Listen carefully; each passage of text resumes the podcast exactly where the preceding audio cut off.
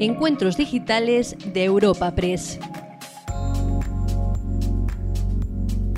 Te presentamos una nueva entrega de los encuentros digitales de Europa Press en formato podcast. En esta ocasión, el coloquio que te presentamos está realizado en colaboración con Janssen y lleva por título Escuela de Emprendimiento Social en la Comunidad Valenciana. Para esta cita contamos con la participación de Miquel Munarriz, director de la Oficina de Salud Mental de la Consellería de Sanidad de la Comunidad Valenciana, Maribel Rodríguez, presidente de EES más Salud Mental, Joaquín García, manager regional de Relaciones Institucionales de Janssen España, y María José Velasco, técnico de empleo de Red Sanamente. Para coordinar y presentar el encuentro que hoy te ofrecemos contamos con Elvira Graullera, delegada de Europa Press en la Comunidad Valenciana. Hola, buenos días a todos. Aquí desde Valencia os damos la bienvenida a este encuentro generando empleo para personas con problemas de salud mental, que se desarrolla en colaboración con ES Salud Mental, Asociación Empresarial de la Economía Social en Salud Mental, y la compañía farmacéutica Janssen. Durante una hora que tenemos por delante, vamos a hablar sobre la importancia que tiene para las personas con una enfermedad mental tener la posibilidad de acceder al mundo laboral. En muchas ocasiones, para ellas supone una herramienta terapéutica. Se ofrece la oportunidad de tener un proyecto de vida. Escuela de Emprendimiento Social es un proyecto de Janssen y es Salud Mental que se ha desarrollado tanto a nivel nacional como a nivel regional, como aquí en Valencia, con el objetivo de contribuir a la inclusión laboral de las personas con enfermedades mental graves en España a través de la creación de centros especiales de empleo. Para todo ello, hoy contamos con nosotros a Miquel Munariz, director de la Oficina de Salud Mental de la Consellería de Sanidad de la Comunidad Valenciana, a María José Velasco, a María José Velasco, técnica de empleo de Red Sanamente. Buenos días. Hola, buenos días. Buenos días. A Marina Rodríguez, presidenta de ese Salud Mental. Buenos días. Buenos días. Y a Joaquín García, Regional Manager Relaciones Institucionales de Janssen España. Muchas gracias a todos por vuestra presencia y espero que en esta hora podamos eh, describir bien todo el panorama que hay en la actualidad al respecto de la salud mental y el empleo. Vamos a empezar con Miquel. Aquí en Valencia, ¿cuál es la situación de las personas con problemas de salud mental? Y en concreto me gustaría que nos pudiera eh, explicar cómo se estructura la atención a la salud mental aquí en la comunidad valenciana. Bueno, esto es una, pregunta muy amplia, ¿no? Eh, así, bueno, la situación de las personas con problemas de salud mental en, nuestra comunidad autónoma pues es muy similar a la de, otros de otros mm, de otras eh, zonas del estado. Posiblemente en general tenemos unas ratios más inferiores de la mayor parte de los, de los indicadores, pero bueno, más o menos es parecida. Eh, tenemos una red de atención a la salud mental que está mm, dividida básicamente entre, entre dos, dos consellerías, la Consellería de Sanidad y la Consellería de Igualdad y Políticas Inclusivas. Y eh, bueno, pues, eh, hay una, una, red de servicios comunitarios relativamente bien, bien desarrollada, mm, con algunas, con algunas pifias que podemos ir hablando a lo largo de la, de la, de la presentación o de la, del debate. ¿no? Em, la novedad más importante o la aportación a lo mejor más original que podemos estar haciendo ahora desde aquí, desde Valencia, es la creación de una figura que unifica las diferentes áreas de la Administración eh, con competencias en temas de salud mental, que es la figura del comisionado para el plan de acción de salud mental, conductas adictivas y drogodependencias. Esto es una novedad que tenemos desde hace unos meses y que, en fin, puede ser, no, veremos qué tal sale, pero yo creo que es una buena idea porque, como refleja un poco este encuentro, el tema de la salud mental trasciende al de las entidades o sectores o rinconcitos de la administración ocupadas de la atención, ¿no? Un tema que afecta no solamente a sanidad y a servicios sociales, sino a empleo, a vivienda, urbanismo, a educación. Entonces, la idea de que la acción por la mejora de la salud mental de los ciudadanos y ciudadanos de ciudadanos y ciudadanas de Valencia se haga desde una, mm, digamos, desde una cobertura más amplia, desde, desde el conjunto de la administración, pues e, es una buena idea. Yo creo que el momento para empezar, no quiero enrollarme más porque supongo que algunos temas más concretos en torno al empleo irán saliendo a lo largo de la, del debate. Sí, es una idea interesante la necesidad de esa acción multidisciplinar que cuando vaya avanzando el encuentro seguro que volvemos a hablar de ello. Eh, eh, quería preguntarle a, Maribel.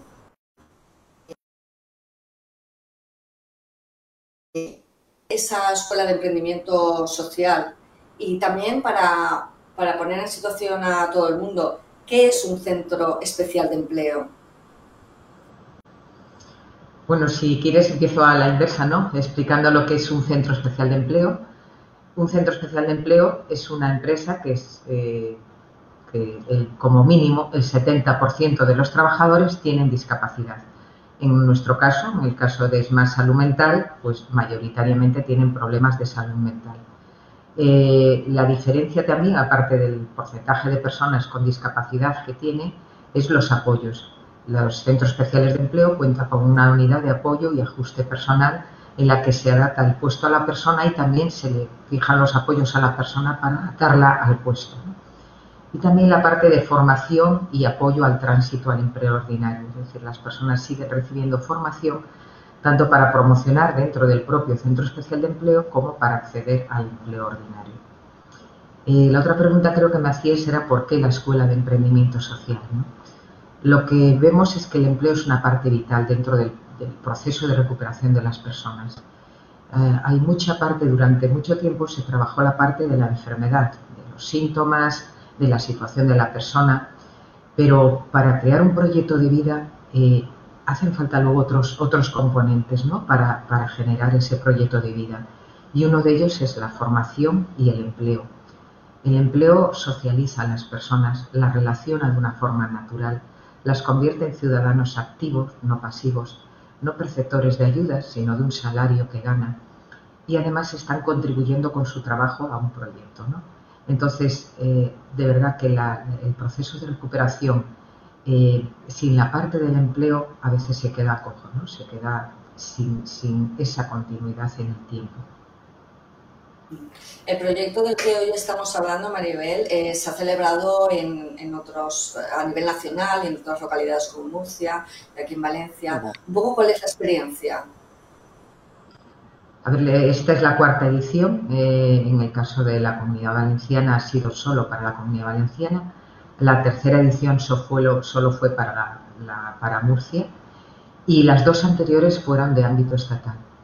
La experiencia, eh, bueno, pues es que los profesionales de las asociaciones durante mucho tiempo hemos estado formados en esa parte, en la parte más asistencial, más sanitaria o sociosanitaria.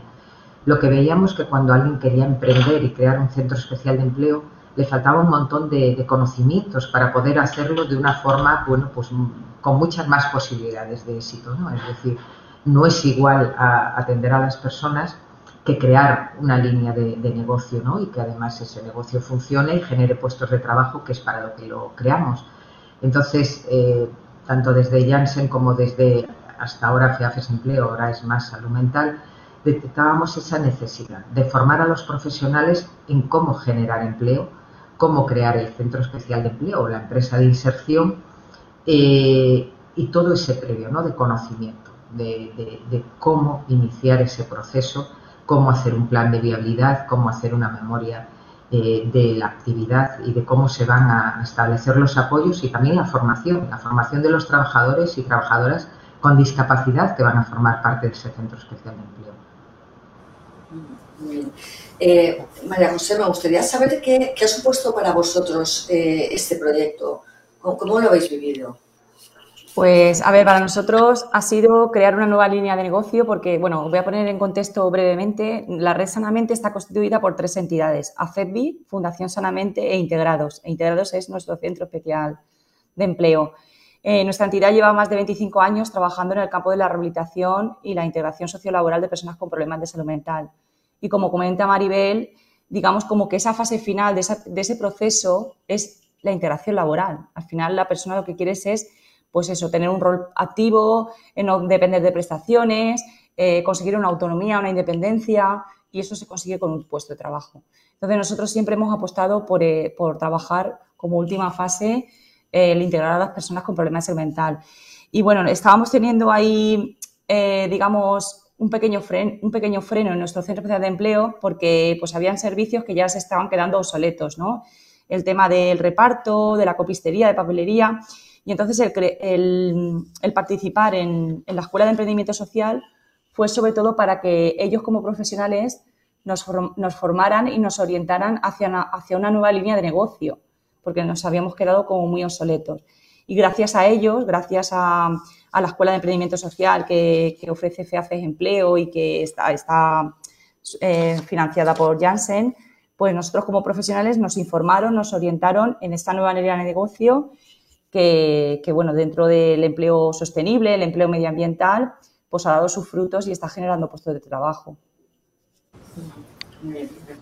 Eh, en esta ronda, Joaquín, eh, me gustaría saber cuál es la, apuesta de Janssen en este, en este proyecto. Pues bueno, nosotros desde Janssen eh, trabajamos en base a un código de conducta que de alguna manera pone al paciente en el, centro del sistema. El compromiso de la compañía está tanto para, para innovar como, como, con la salud de las personas, como también en la vida de las personas. La innovación, lógicamente, aporta eh, nuevos, nuevos productos que, aportan más esperanza para, mejorar la enfermedad, pero luego también nos impulsa el, ayudar en los proyectos de vida de las personas como, como el que nos trae aquí. Nosotros, de alguna manera, también abogamos por un modelo de atención sociosanitaria basado en el modelo afectivo efectivo, que está conformado por una serie de pilares.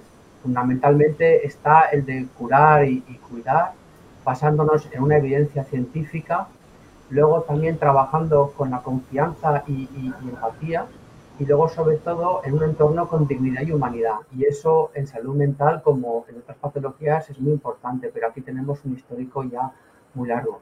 Y por supuesto que tenemos que seguir avanzando. Este proyecto eh, reúne precisamente todo eso que estamos comentando y sería el modelo afectivo, efectivo elevado a la máxima potencia. En cuanto a, lógicamente, la apuesta, pues la apuesta es, está clara, ¿no? Estamos intentando conseguir eh, empleo para las personas eh, más desfavorecidas. Eh, el número de asociaciones que, han ido participando, pues, pues empieza a consolidarse ya con, un número muy importante. El año pasado en Murcia fueron cerca de 14, aquí en Valencia hemos pasado ya de, de esa cifra.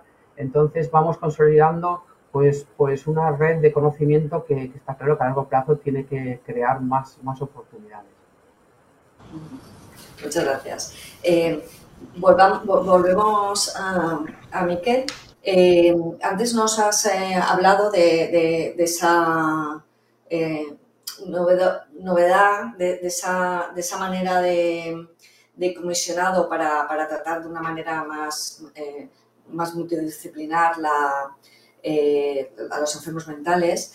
Eh, dentro de, esta, de esta línea, ¿qué herramientas son las que se están poniendo en marcha para poder también integrar a las personas con trastornos mentales en, la sociedad?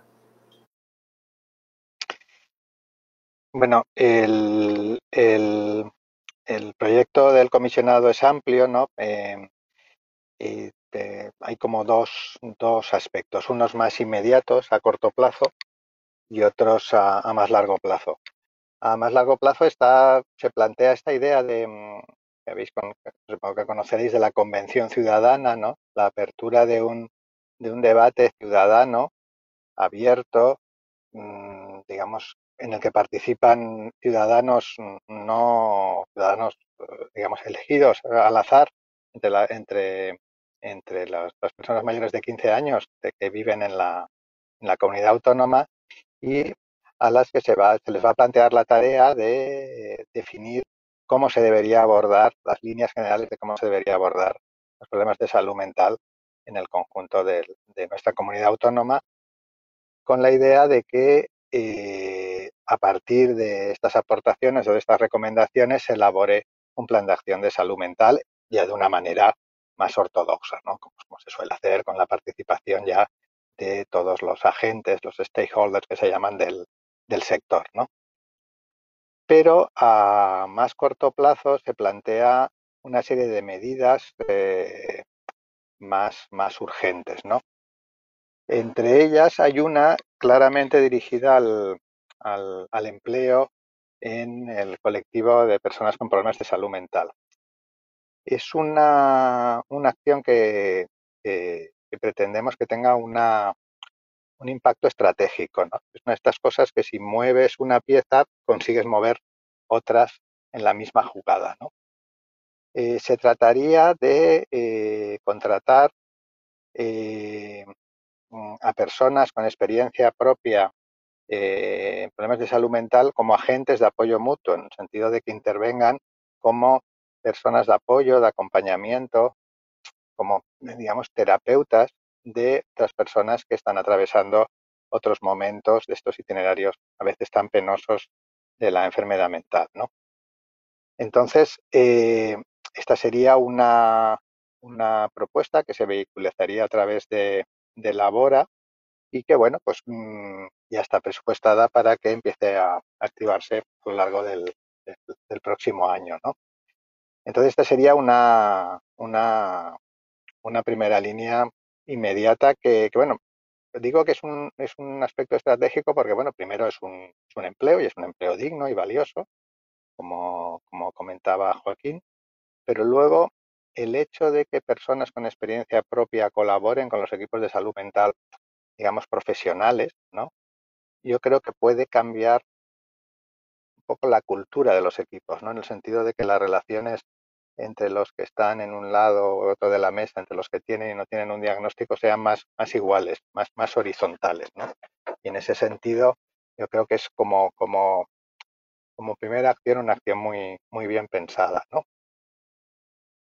Y, mm, de momento me callo aquí porque es que si no me da la impresión de que me, de que, de que me enrollo demasiado y prefiero un poco tener el feedback vuestro antes de, de seguir hablando, ¿no?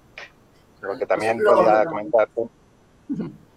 Eh, sí, la verdad es que es, interesante esa, eh, eh, esa participación de gente que ya, que ya haya pasado por el camino y pueda asesorar bien. entiendo, Maribel, que, que, es una apuesta interesante que, de, contar con, con gente que, que, ha pasado ya por, por, problemas similares para poder ayudar. no sé si, si esta situación eh, con la experiencia de, todos los encuentros que ha habido en, a nivel nacional, en otras localidades y aquí en Valencia, si, estas acciones eh, son diferentes a otras comunidades, si aquí en Valencia hay algunas características especiales frente a, otras actuaciones en otros, territorios. No, la verdad que yo creo que, eh, en salud mental funcionamos un poco ¿no? por contacto, ¿no? Eh, esta experiencia se está repitiendo y se está replicando yo creo que en casi todas las comunidades autónomas. La pena es que todavía está en una fase como muy, experimental, muy de prueba y no acaba de darse el paso a, creérselo de verdad, aunque las pruebas que se han hecho sí han funcionado. Eh, bueno, se le va llamando de diferente manera, pero está claro que al igual que en otros eh, problemas de salud, sí ha funcionado el contar con expertos en primera persona, es decir, eh, en, oncología muchas veces se trabaja con otros pacientes que han pasado por problemas oncológicos. En consumo de tóxicos ya hace más tiempo que se trabaja con personas que han eh, estado en esa situación y pueden eh, funcionar como, bueno, como expertos en, primera persona. En los centros especiales de empleo también empezamos con, con esa parte, es decir, hasta ahora parece que el monitor, el jefe taller o el, responsable de un grupo tenía que ser alguien sin discapacidad. Y ahora mismo ya se cuenta que la persona pueda promocionar dentro del centro especial de empleo, pero además pueda colaborar en la parte de la unidad de apoyo y ajuste personal, porque ha pasado por esa situación y es una persona que, que sabe lo que le ayudó en su momento a incorporarse al puesto de trabajo, a pasar los primeros momentos de adaptación o a cómo superar una reincorporación después de una baja. Entonces ya en muchos centros especiales de empleo se, encuentra, se cuenta con la experiencia de los propios trabajadores del centro especial de empleo para que den apoyo a los que se van incorporando nuevo, a los que tienen recaídas. Cuando, Maribel, cuando hablas de que no parece que, que no se creen de verdad eh, pues el impulso que hay que dar o, el apoyo, eh, ¿a quién te estás refiriendo? ¿Al administrador, a, la administración, a la ciudadanía, a la sociedad? Eh, yo creo que a lo mejor tiene más un fondo económico. Es decir, muchas veces cuando se hace hay una mm, partida presupuestaria específica para hacer ese pilotaje, esa prueba. Pero luego eso hay que llevarlo a, fondos, ¿no? Y hay que llevarlo a una relación de puestos de trabajo, sobre todo si hablamos de la administración.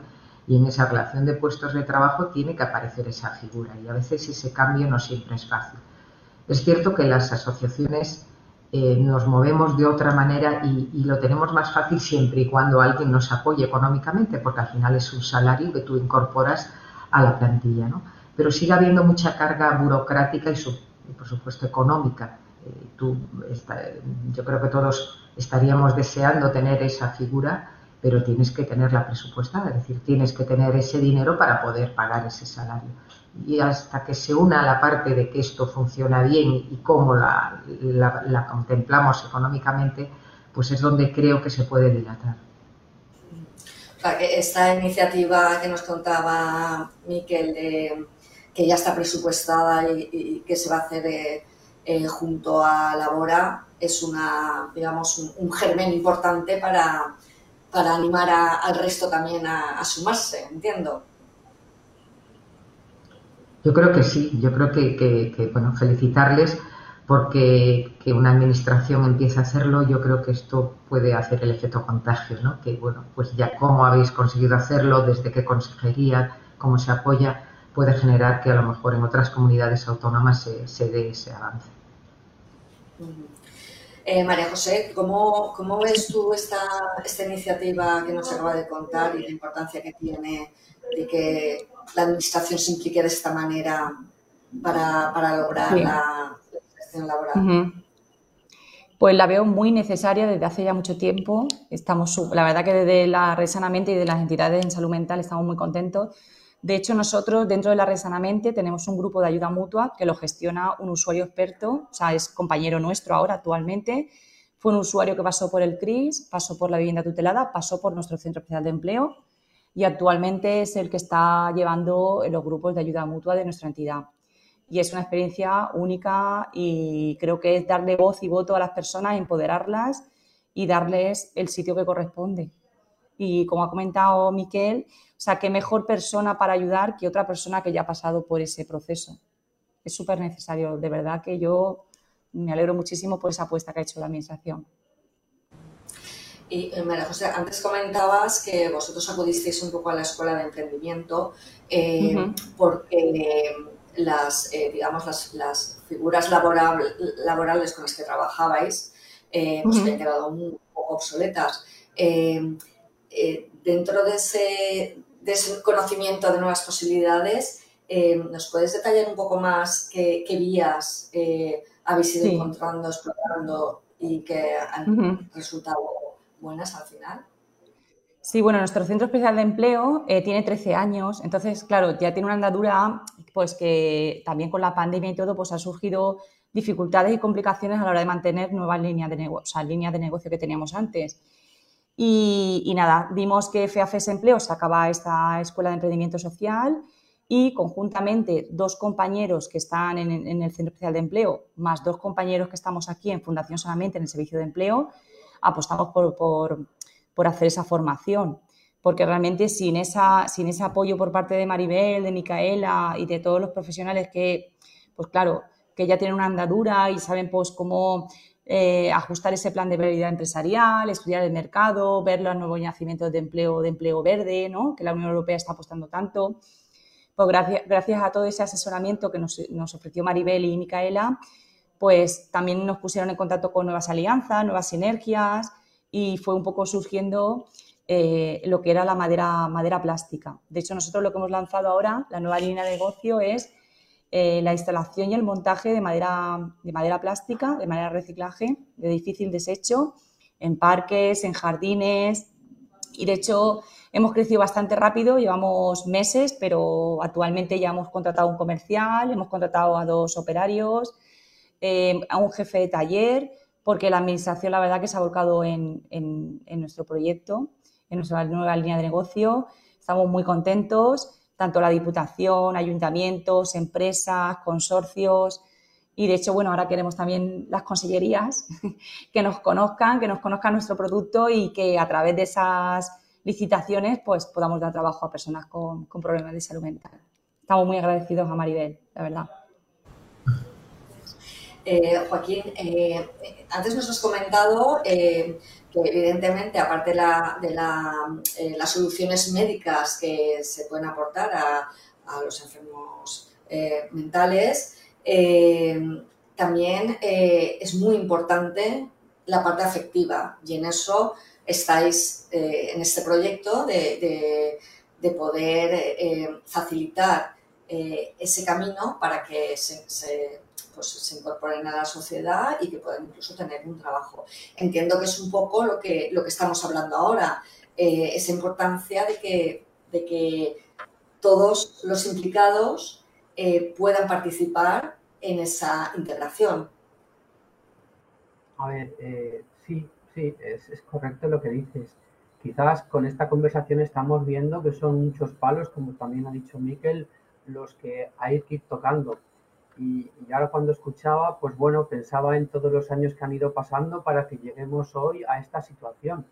Creo que eh, a día de hoy ya tenemos soluciones que posibilitan el que las, que las personas con cualquier tipo de enfermedad pues se, se, puedan incorporar a, a, un proyecto, un proyecto que de alguna manera, como ya se ha comentado aquí, pueda hacer el, recuperar su, su, proyecto de vida. Al final, pues bueno, la mejor herramienta terapéutica es, es trabajo posibilita a todos, a nosotros y, a, las, personas con enfermedades mentales a tener una economía. Con la economía eh, recuperamos la, dignidad, los incorporamos en, una situación normalizada, podemos a lo mejor encontrar eh, eh, pareja y está estudiado que mejora el pronóstico de la enfermedad, con lo cual esa es un poco la contribución que desde nuestro punto de vista puede hacer un proyecto como este, que, es, que, creo que es muy, muy ilusionante. Muchas gracias. Eh, ahora quería, quería pasar un poco porque no podemos obviar la situación que vivimos de pandemia y cómo ha afectado a, a, la situación eh, mental de la sociedad, eh, tanto a los que ya padecían alguna afección en ese sentido, como a, causas nuevas que, que se han visto acelerado o incluso grupos como los más pequeños que, pues hasta ahora no se les tenía eh, tan afectados. Eh, en ese sentido, pues quería también hacer una, ronda para con cada uno de vosotros para que me, explicara desde su punto de vista eh, cómo considera que ha, afectado la, la pandemia, si también ha sido algo bueno en sentido de que ha hecho que la sociedad sea consciente de la existencia de estos problemas que nos esconden, que afloren, para así poder actuar más rápido y mejor. Y, si esto también hace reaccionar no solo a la ciudadanía, sino también a la administración. Eh, hacemos la ronda, como siempre, empezamos por Miquel. Vale. Sí, de todas maneras, antes, antes de contestarte a esto, ¿no? que es una pregunta muy interesante, fin, no quisiera que esto quedara como que estoy aquí vendiendo, vendiendo mi libro, ¿no? O el libro de la administración. Yo creo que es muy importante reconocer y, delante de las personas que estamos en este, en este debate es particularmente importante que en el tema del, del, bueno, el tema del empleo tenemos todo claro que es muy importante, no solo para las personas con problemas de salud mental, sino para todo el mundo, ¿no?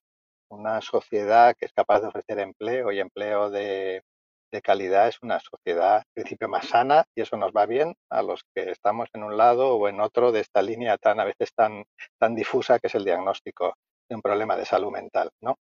Luego que em, el, en relación con lo que preguntabas de por qué hay tantas dificultades a veces para poner en marcha iniciativas de estas, es, porque realmente eh, esto tiene, tiene un efecto como de bola de nieve. A medida que se van poniendo en marcha iniciativas, uno se va dando cuenta que algunas ideas o estereotipadas que hay acerca de que las personas con problemas de salud mental no pueden trabajar o, o solo están para ser cuidadas y no pueden cuidar, todas estas cosas, eh, pues son mentiras, ¿no? Son mentiras. Entonces, la, el, el, que se vayan abriendo experiencias, que vayan demostrando esto, es, es muy importante. Por eso tienen una, un efecto, digamos, estratégico nuclear, porque, digamos, generan un cambio en las visiones estereotipadas que hay de, digamos, de, de, las capacidades de las personas con, problemas de salud mental.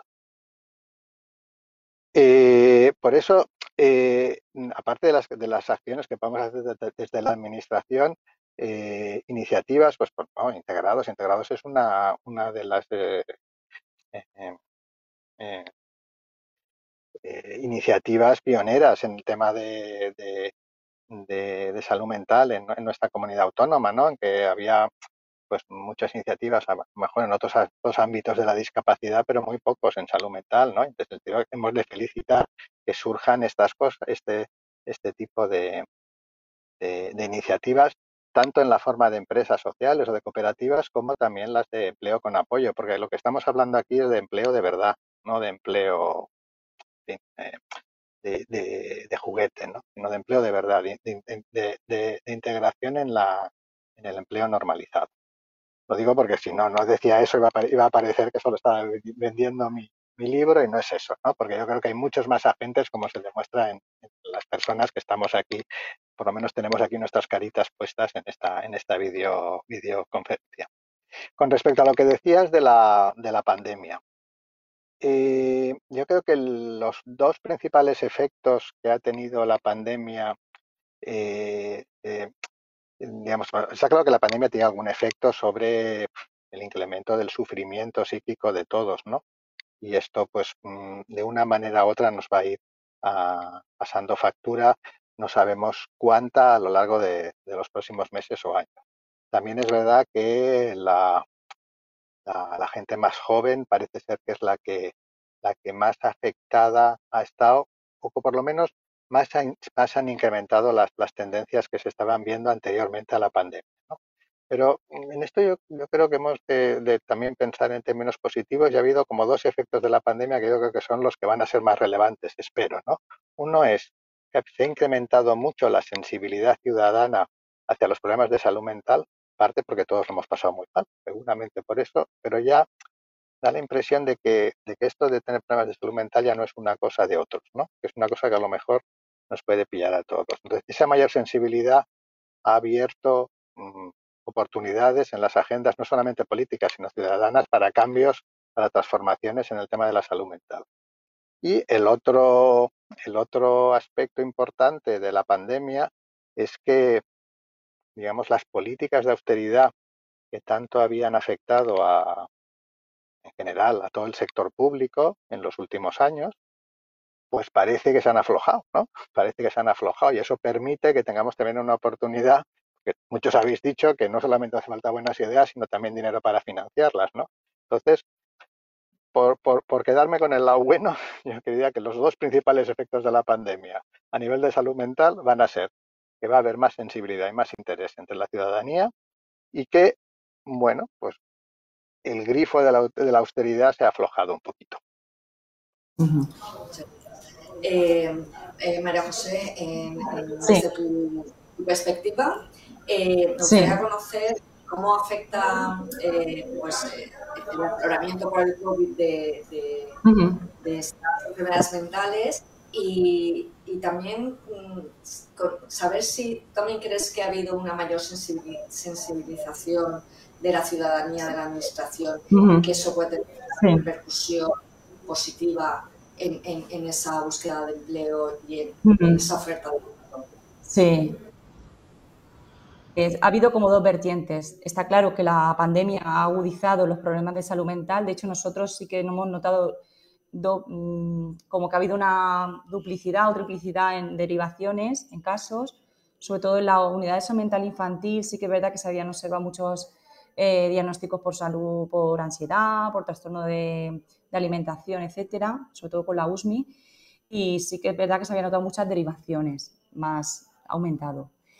Con respecto a la vertiente de cara a la sensibilización, a que la sociedad pueda empatizar, yo creo que sí que se ha notado. De hecho, nosotros hemos aprovechado un poco la coyuntura porque la Red Sanamente eh, recientemente, hace poquito, ha creado un pacto por la salud mental donde se han unido todos los ayuntamientos de nuestra zona, de nuestra comarca. Y de hecho se ha trasladado a la Diputación de Alicante. Y eso ha hecho que, eh, digamos, estemos en primera línea. Entonces, la salud mental no es lo que antes se oía, ¿no? En, pues eso, en los medios de comunicación, el loco, agresivo, en la psiquiatría, no es decir, cualquier persona puede padecer un problema de salud mental y me puede pasar a mí. Entonces yo creo que sí que es verdad que se ha llegado a un punto donde se ha podido empatizar más a nivel administrativo, a nivel, a nivel de la sociedad y creo que estamos en, una buena coyuntura para aprovechar eso y tener voz y voto en muchas cosas. Entonces sí que lo hemos notado en ese sentido. Eh, Maribel, te pregunto lo mismo. Eh, ¿cómo, ¿cómo, has visto eh, dentro de, de la enfermedad mental y, si, esa si has detectado una sensibilización mayor en la ciudadanía como en posibles opciones para, para poder ofertar y buscar empleo.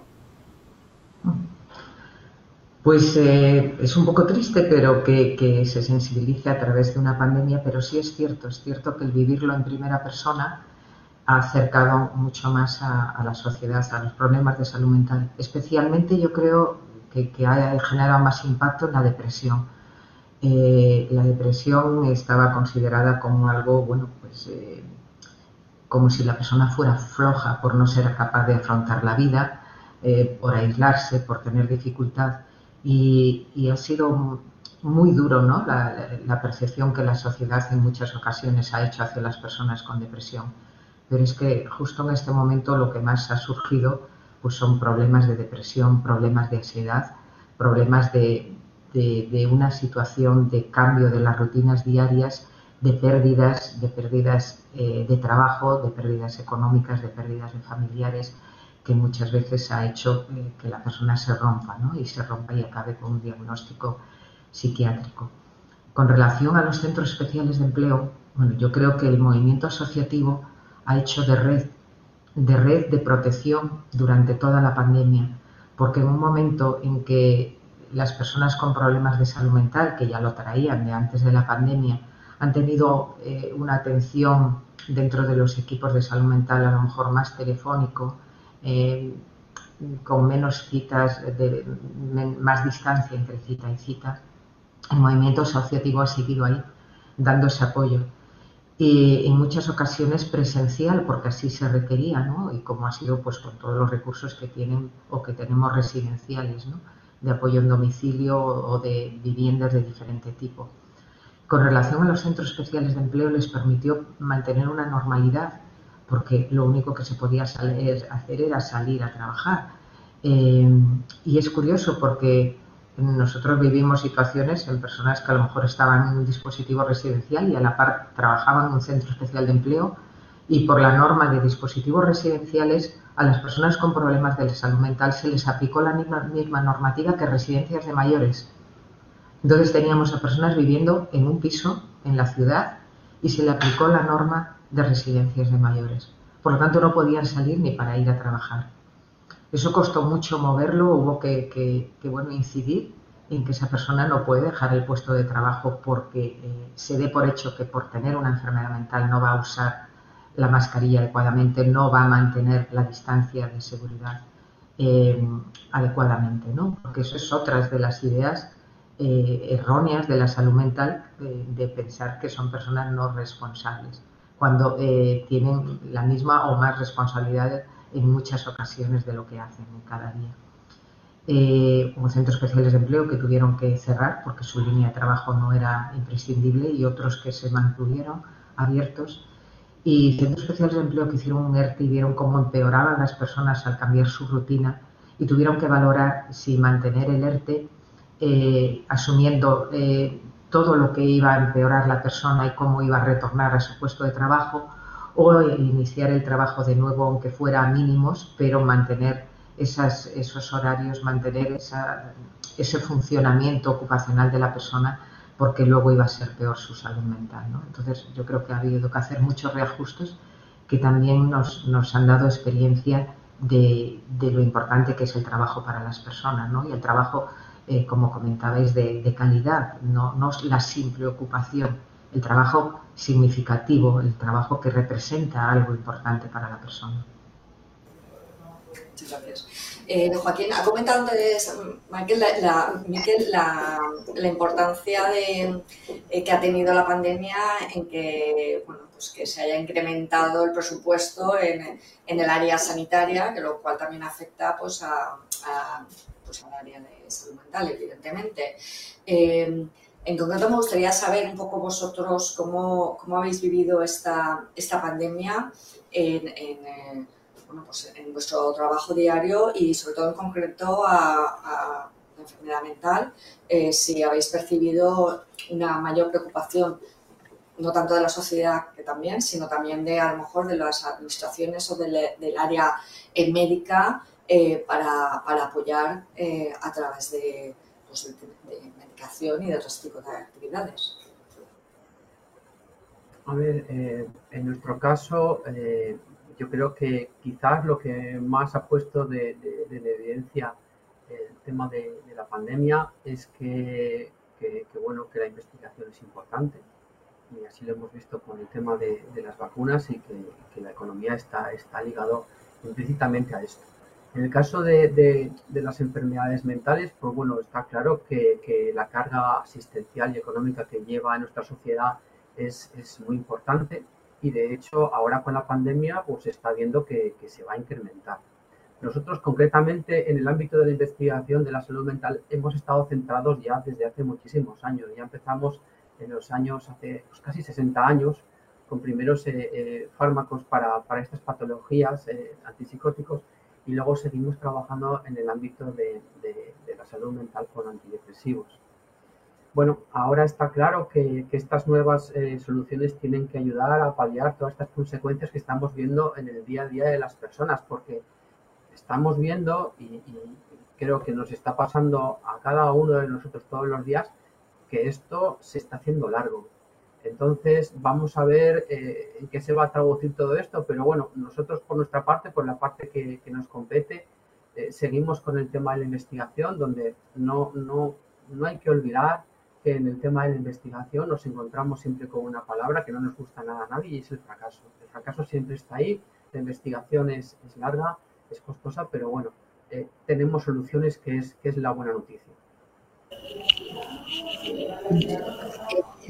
En el caso de, la enfermedad mental, como en otras enfermedades, pero quizá en esta eh, es muy importante el poderla detectar a tiempo tener un diagnóstico rápido y, poner los, medios adecuados para, mejorar la situación del paciente.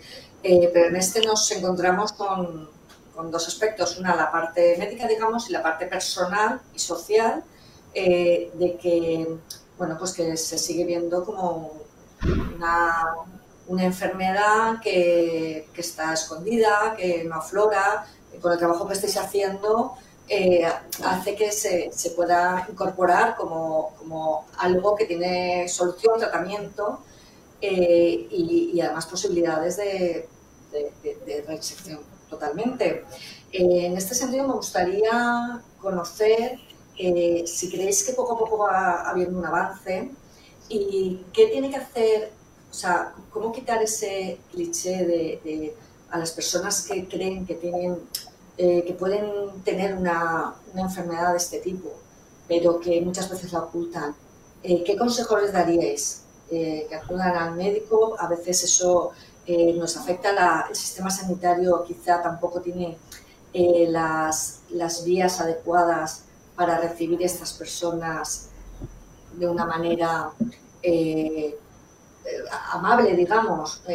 no sé, me gustaría un poco que me, que, me fuerais explicando si cómo ha mejorado esto y qué podría hacer una persona cuando detecta que, que pues eso, que tiene una simple depresión o que tiene cualquier otra cosa que, es, una, que es una enfermedad catalogada como enfermedad mental. Empezamos por Miquel.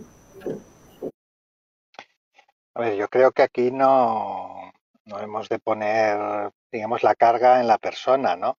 Es el sistema el que tiene que ofrecer, pues esto que decías, ¿no? Eh, por ejemplo, es muy importante dentro de lo que te has dicho que estén disponibles todas las, modalidades de, atención o de ayuda, ¿no? No solamente algunas. Eh, en este sentido, mm, ya que Joaquín ha hablado de investigación, tiene que, quedar claro que de lo que estamos hablando aquí, que es del empleo con apoyo, de las empresas de economía social o los centros especiales de empleo, todos estos dispositivos no solamente son estupendos y muy humanos y todo esto, ¿no? sino que además hay evidencia de que contribuyen de manera notable a la, a la mejora, a la recuperación de las personas con, problemas de salud mental grave. O sea que primero mm, hemos de ofrecer suficientes, suficientes recursos, porque claro, si, si no se enfrenta a que el único recurso que va a tener es un, no sé, una consulta o una medicación o eso, pues puede ser, puede ser poco atractivo, ¿no? Acercarse, ¿no? En segundo lugar, eh, en general la red de salud mental es accesible, es, relativamente, a diferencia de otras especialidades, los, servicios de salud mental están muy cerca, la mayor parte de las unidades de salud mental están en centros de salud, no están en los hospitales, ¿no? Pero eh, no, no, y, y, en general el, acceso está limitado por, por el tema de las listas de espera y cosas de estas, pero no es un acceso, un acceso complejo. Eh, mm, yo creo que lo que lo que lo que más puede frenar es que lo que, lo que ofrezcamos no sea, digamos, suficiente para solucionar los problemas. ¿no? Esto en cuanto a, la idea general de qué debe hacer una persona. Yo creo que antes debemos de pensar qué hemos de hacer como sociedad o como sistema de salud para que quien tenga una necesidad pueda acceder a la solución que nosotros le podemos ofrecer. Con respecto a los temas que tienen que ver con el estigma y, los estereotipos, pues justo esto que estamos haciendo es lo que hay que hacer, ¿no? Que de estas cosas se hable, que se hable de que, de que, hay, de que hay opciones, de que hay, de que hay salida, de que hay alternativas y de que se ponga de manifiesto, como mm, ponen de manifiesto en general todos los programas de empleo, que eh, el, el, tener un problema de salud mental, aunque sea un problema de salud mental grave, Mm, no te excluye de la posibilidad de participar de una manera activa y valiosa en la sociedad. Eh, en ese, lo mismo te, pregunto, eh, María José, eh, ¿qué, se puede hacer cuando, cuando una persona piensa que puede tener una enfermedad pues, mental? Si lo detecta. Nosotros, Sí, sí. Nosotros dentro, bueno, yo llevo trabajando 22 años en el campo de la salud mental. Eh, nosotros dentro de lo que es la red sanamente dividimos cuatro áreas. La parte de prevención, promoción, intervención y rehabilitación e integración. La parte de promoción y prevención, ¿por qué? Porque la mayoría de las personas que padecen un problema de salud mental suelen ser sobrevenidas en etapas ya adultas, en etapas adolescentes. Entonces, cuando una persona joven le viene un problema de trastorno psicótico, un trastorno obsesivo compulsivo, un trastorno bipolar, a lo mejor una mujer después de un parto, eh, nosotros apostamos por esas campañas de prevención y de promoción, es decir, que la persona sepa lo que es un problema salud mental, dónde puede acudir, porque muchas veces se alarga muchísimo en el tiempo ese, proceso de búsqueda de ayuda. A veces las unidades de salud mental nos dicen, es que esta persona ha venido a lo mejor al, al cabo de los seis años o los ocho años entonces sí que es verdad que son muy accesibles porque están en los centros de salud, pero muchas veces se desconoce y luego está el prejuicio y el autoprejuicio de la, de la persona y de, y de, la familia. Entonces nosotros trabajamos mucho con campañas de difusión, de sensibilización en los colegios, en los institutos, en los medios de comunicación y la parte de promoción también de la salud mental, es decir, de prevenir también, ¿no? ¿Qué tengo que hacer yo para no tener un problema de salud mental? Y luego dentro de nuestra red Sanamente ya tenemos el área de, digamos, de, rehabilitación y de integración, que es cuando la persona ya tiene un problema de salud mental grave, crónico, le ofrecemos nuestros recursos. Pero sí que previamente trabajamos mucho esas áreas, que de hecho muchos de los programas nuestros están subvencionados por, o bien por laboratorios o por, las, por la Consejería de Sanidad y, de, y del CIP y de, de, la Consejería de Igualdad y Políticas Inclusivas. Y creo que, creemos que es muy, es muy necesario. Gracias. Eh, eh, Maribel, también me gustaría saber eh, tu opinión al respecto y también me gustaría que nos contaras eh, esa experiencia del sueño del infante, que además ha nacido en, en esta época de coronavirus, eh, que es una realidad importante para, para, la promoción del empleo, evidentemente. Claro. Eh, bueno, eh, con relación a la primera parte que comentábamos, yo creo que la salud mental es algo transversal. Como decía María José, puede aparecer en cualquier momento de la vida, ¿no? Y en muchas ocasiones eh, la persona no es consciente de, de, que está teniendo un problema de salud mental. Es decir, cuando uno ya es consciente, acude, por supuesto, al especialista, pero hay muchas veces que no es una cosa que eh, te acuestes hoy de una manera y te levantes mañana de otra manera. Eh, es un proceso que a veces es lento, que va habiendo cambios en la persona y que a veces esos cambios los notan más las personas que están a su alrededor.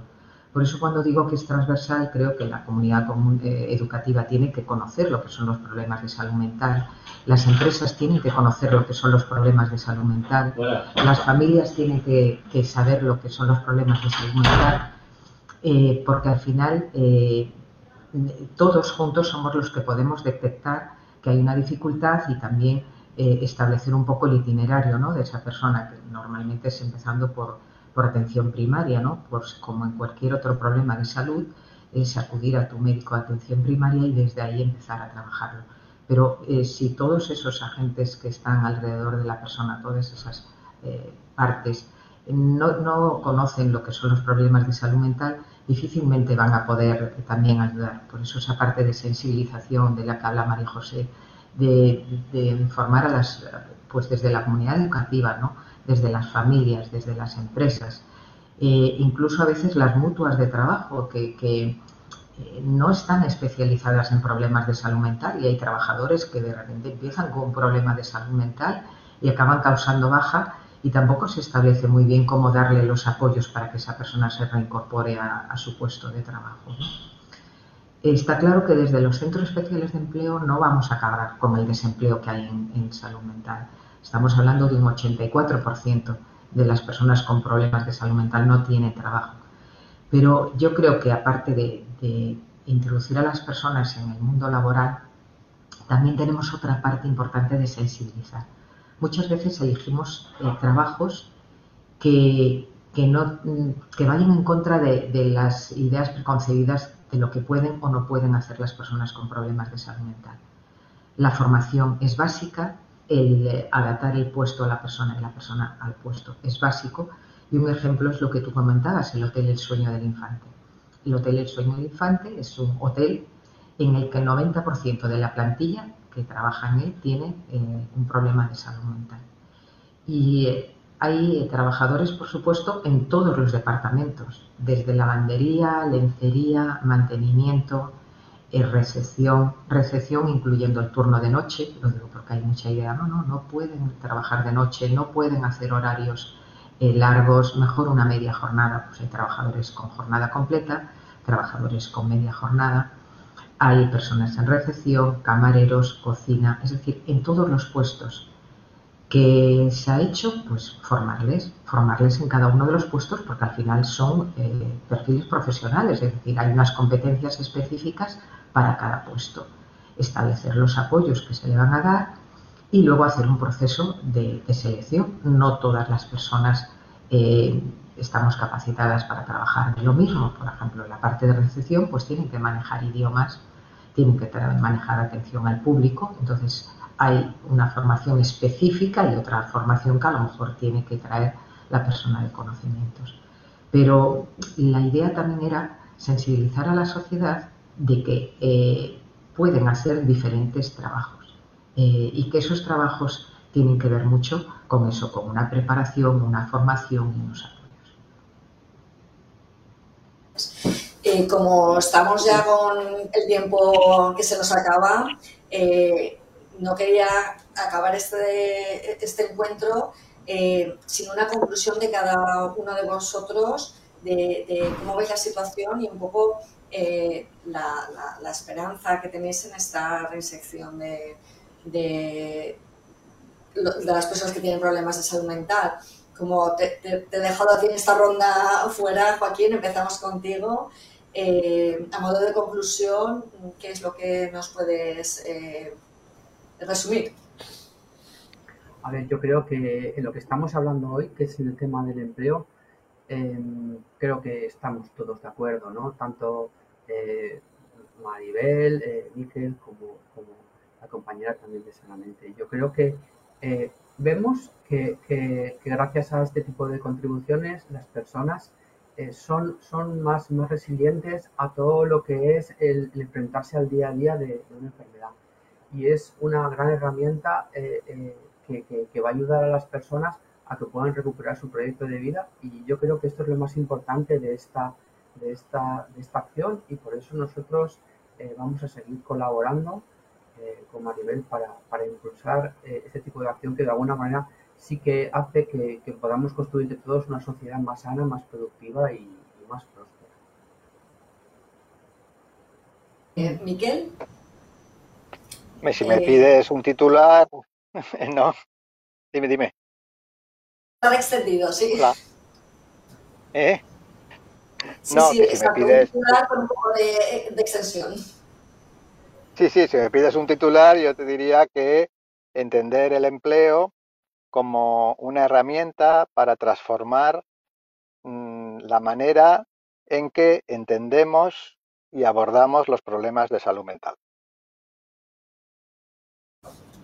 Eh, el titular me habías pedido, pues eso es.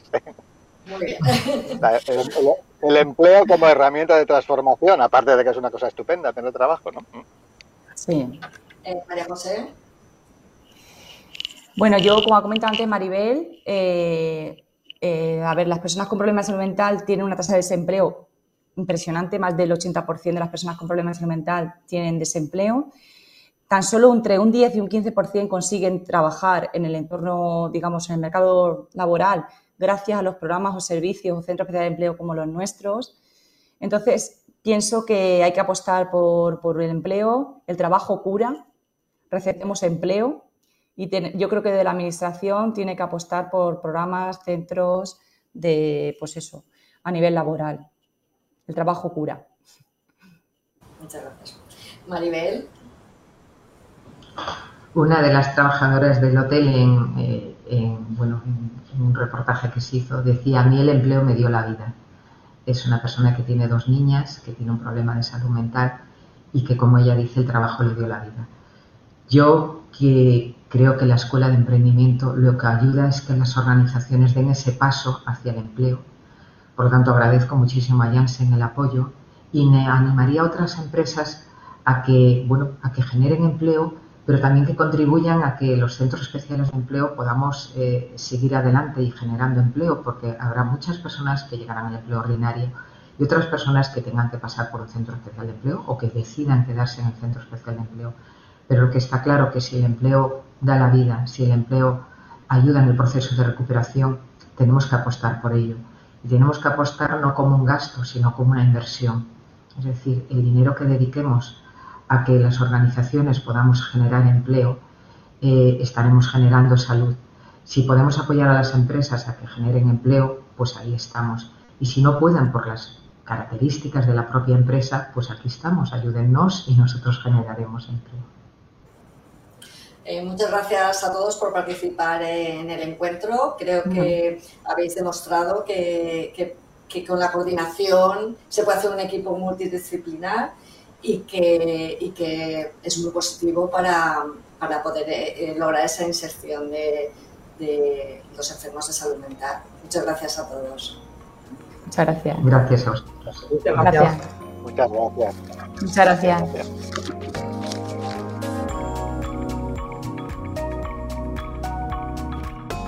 Despedimos esta edición de los encuentros digitales de Europa Press invitando a todos nuestros oyentes a descubrir el resto de episodios de este podcast, así como los del resto de programas de nuestra red a través de europapress.es barra podcast.